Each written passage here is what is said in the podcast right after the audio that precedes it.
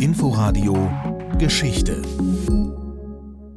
und wieder eine Viertelstunde Geschichte. Harald Asel begrüßt Sie zu Vergangenheit aus der Nähe betrachtet. Wir erinnern heute an einen großen Zeitchronisten und erfolgreichen Autor von Biografien, der gerade gestorben ist, Peter Merseburger. Das am Ende unserer Sendung.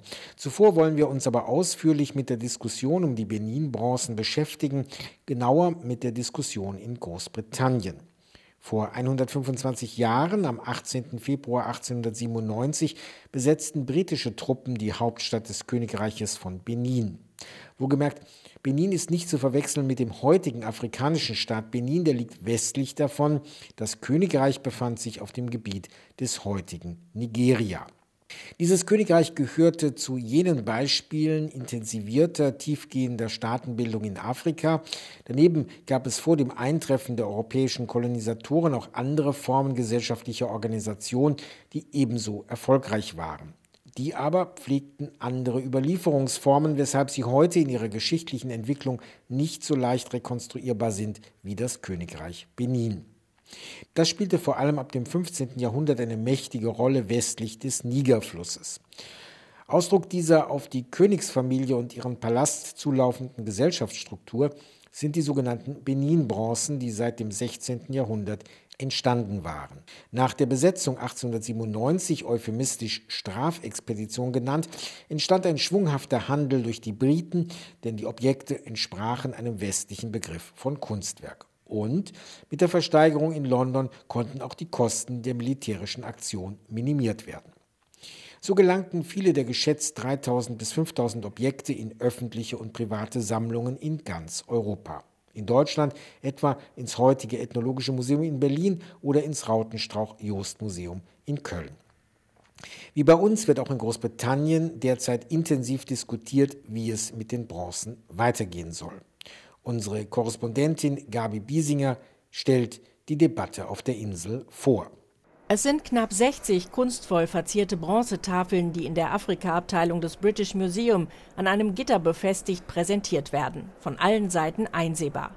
In Glasvitrinen sind außerdem Figuren, Menschen, Tiere, aber auch Waffen und Schmuck ausgestellt. Man kann bewundern, mit welch handwerklicher Perfektion die Schmiede im Königreich Benin auf dem heutigen Staatsgebiet von Nigeria schon im 16. Jahrhundert arbeiteten. Die Tafeln und Skulpturen wurden am Hofe des Oba, dem gottähnlichen König, in einem speziellen Gussverfahren hergestellt. Sie zeigen Szenen aus dem dynastischen und sozialen Leben des Königreichs Benin. Die beiden Londoner Hugh und Fiona kommen regelmäßig, um die Kunstwerke zu bewundern, allerdings auch mit einem etwas schlechten Gewissen. Aus einer egoistischen Perspektive ist es toll, sie hier zu haben, aber natürlich sind sie Raubkunst und man sollte sie zurückgeben, wenn Nigeria das möchte. Andererseits wird ja immer argumentiert, in Nigeria würden sehr viel weniger Menschen die Kunstwerke sehen, während jeder irgendwann mal in London vorbeikommt. Auch Fiona würde die Bronzekunst ungern ganz ziehen lassen. Ihr schwebt ein größerer Austausch vor. Es gibt ja recht viele und vielleicht könnte man einige behalten, einige auf Reisen schicken, denn die Menschen sollten diese Kunstwerke unbedingt sehen. Sie sind fantastisch und Abbildungen sind längst nicht so beeindruckend wie diese Originale. Although you can look at pictures, there's nothing like seeing them der langjährige Direktor des British Museum, Neil McGregor, pflegte einen regen Kulturaustausch mit anderen Museen weltweit, lehnte eine Rückführung von Beutekunst wie den Benin-Bronzen, aber auch den Elgin Marbles, den Friesen des Athener Parthenons, stets ab. Das British Museum solle ein universelles Museum sein, die ganze Welt unter einem Dach, so formulierte McGregor 2015 in einem Interview. In unterschiedlichen Kontexten erzählen Kunstwerke unterschiedliche Geschichten über die Menschheit. Und es wäre eine Verarmung, wenn wir nicht an einigen Orten der Welt die ganze umfassende Geschichte der Menschheit erzählen könnten, die unbedingt Gehör finden sollte. Hinweistafeln neben den Bronzen weisen aus, dass sich das British Museum aktiv in der Benin Dialogue Group engagiert, die dem Informationsaustausch über die Rückgabe von Objekten dient. 2021 richtete das British Museum ein Treffen dieser Gruppe aus. In einem schriftlichen Statement gegenüber dem ARD-Studio London erklärt das Museum, man beteilige sich an einem digitalen Bestandskatalog für die Bronzen. Außerdem arbeite man mit verschiedenen Institutionen zusammen, die den Aufbau des geplanten Ido-Museums für westafrikanische Kunst in Benin City in Nigeria unterstützten.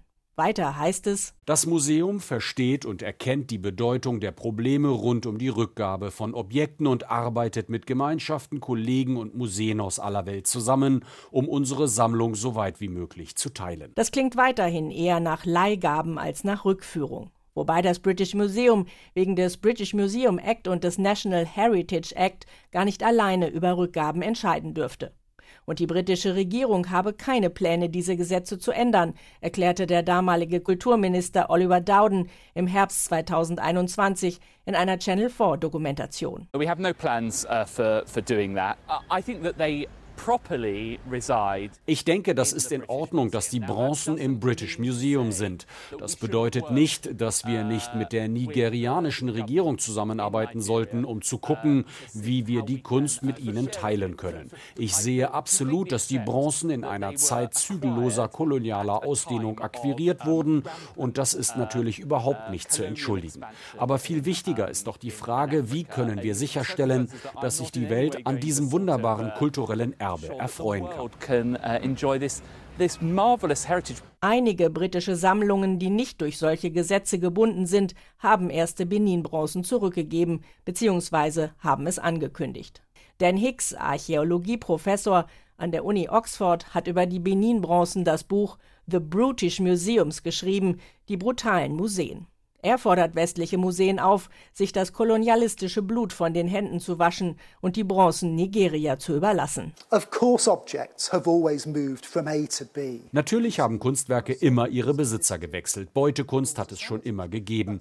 Aber im späten 19. Jahrhundert zeigte sich darin eine ganz spezielle, abwertende Geisteshaltung gegenüber afrikanischer Religion, Souveränität und Kultur. Und genau so, wie wir akzeptiert haben, dass Nazi-Beutekunst zurückgegeben werden muss, sollten wir auch mit Blick auf den völlig anderen historischen Kontext des British Empire offen sein für die Rückgabe von Beutekunst.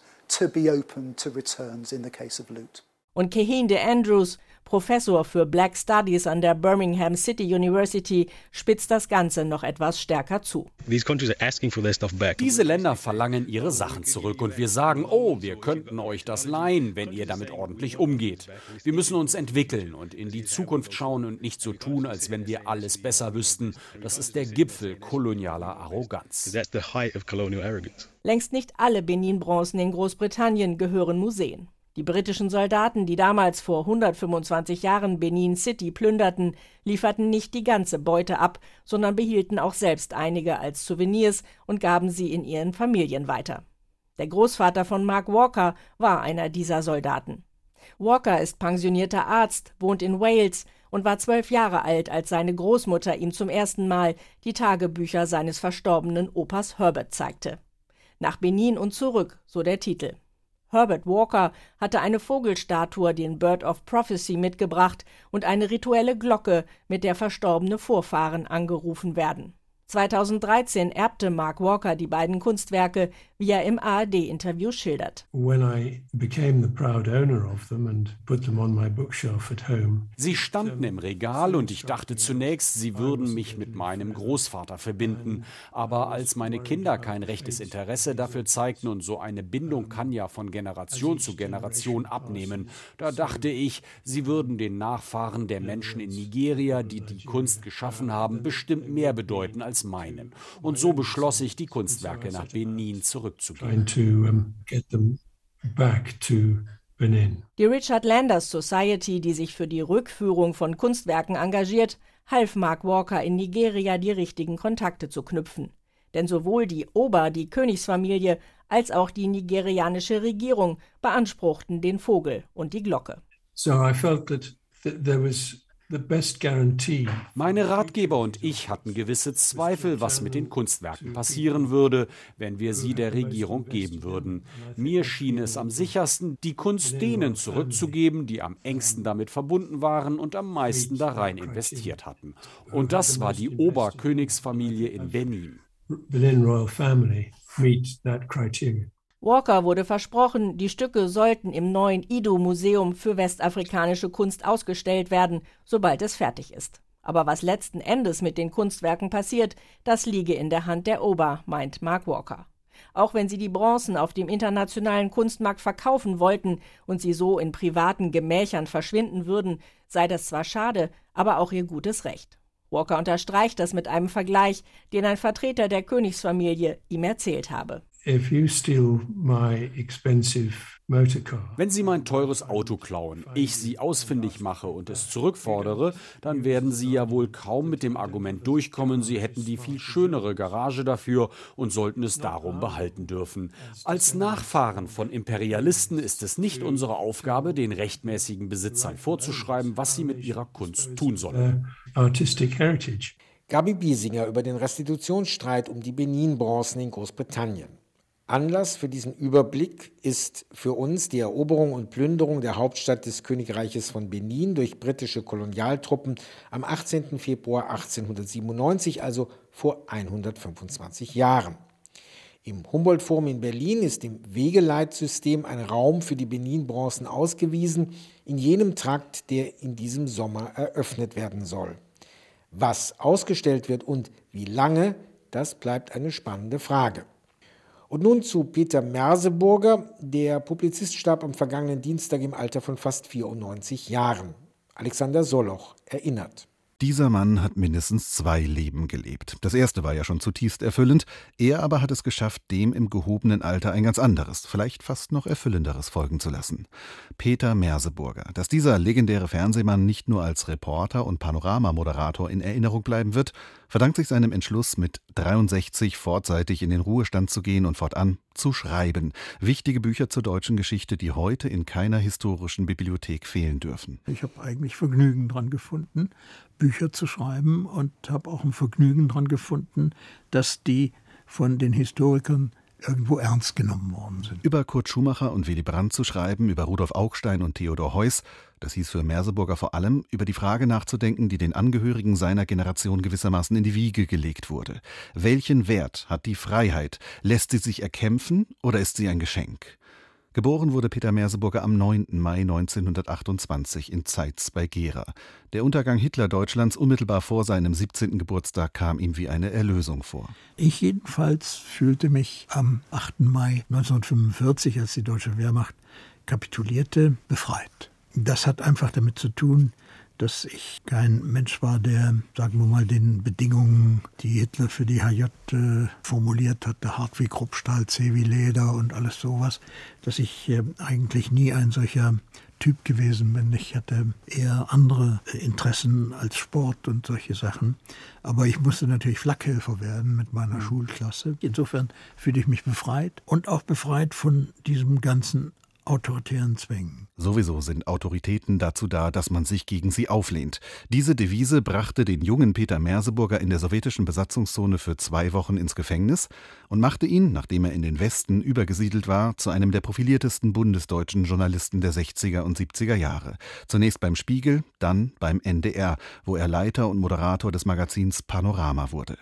Angriffslustig und immer skeptisch interessierte er sich für die Schattenseiten einer Gesellschaft, die sich allzu selbstzufrieden im Glanz des Wirtschaftswunders sonnte. Guten Abend, meine Damen und Herren. Panorama 1967 ist wachsam und kritisch, aber fair. So erklärte er immer mit gerunzelter Stirn in die Kamera blickend, meist einen Stift in den Fingern malträtierend, wie er die Aufgabe des Journalismus in der Demokratie verstand. Die Frage blieb ja und bleibt akut. Wann ist eine Demokratie tatsächlich lebendig? Das wollte er herausfinden als Moderator, als Auslandskorrespondent unter anderem in Washington und London und dann als politischer Schriftsteller. Seine glanzvolle, bis heute unübertroffene Kurt Schumacher Biografie würdigt den ersten Nachkriegsvorsitzenden der SPD als einen der Großen des deutschen Neubeginns. Willy Brandt wiederum stellte er auf tausend fesselnden Seiten als einen Visionär dar, dem zwar längst nicht alles gelang, der aber den tristen Alltag mit seinen klaren Zielen aufhellen konnte. Wandel durch Annäherung, mehr Demokratie wagen. Obwohl das, was Willy Brandt da gesagt hat, natürlich äh, auch seinen Vorstellungen entsprochen hat, dass äh, Demokratie sich nicht auf die staatliche Ebene beschränken darf. Er wollte also doch, dass Demokratie auch mehr in die Wirtschaft kommt. Das ist ihm nicht so richtig gelungen. Aber es war ein Aufbruch und der hat viel bewirkt. Aufbruch ins Ungewisse, so nannte Merseburger seine im vergangenen Jahr erschienene Autobiografie. Denn ungewiss ist die Freiheit, ist die Demokratie, aber sie sind jeden Einsatz wert. Das ist es, wovon das schöne, lange Leben des Peter Merseburger erzählt. Der Journalist und Publizist Peter Merseburger, er starb am 15. Februar. Ich erinnere mich noch gut an ein Gespräch mit ihm über Charisma in der Politik.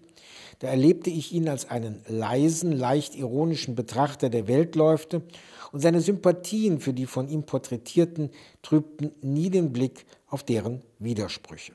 Die Biografien über Theodor Heuss, Willy Brandt, Kurt Schumacher sind in der Deutschen Verlagsanstalt und als Paperback im Pantheon Verlag greifbar. Und das war für heute Geschichte, Vergangenheit aus der Nähe betrachtet. Für die Aufmerksamkeit bedankt sich Harald Asel. Inforadio Podcast.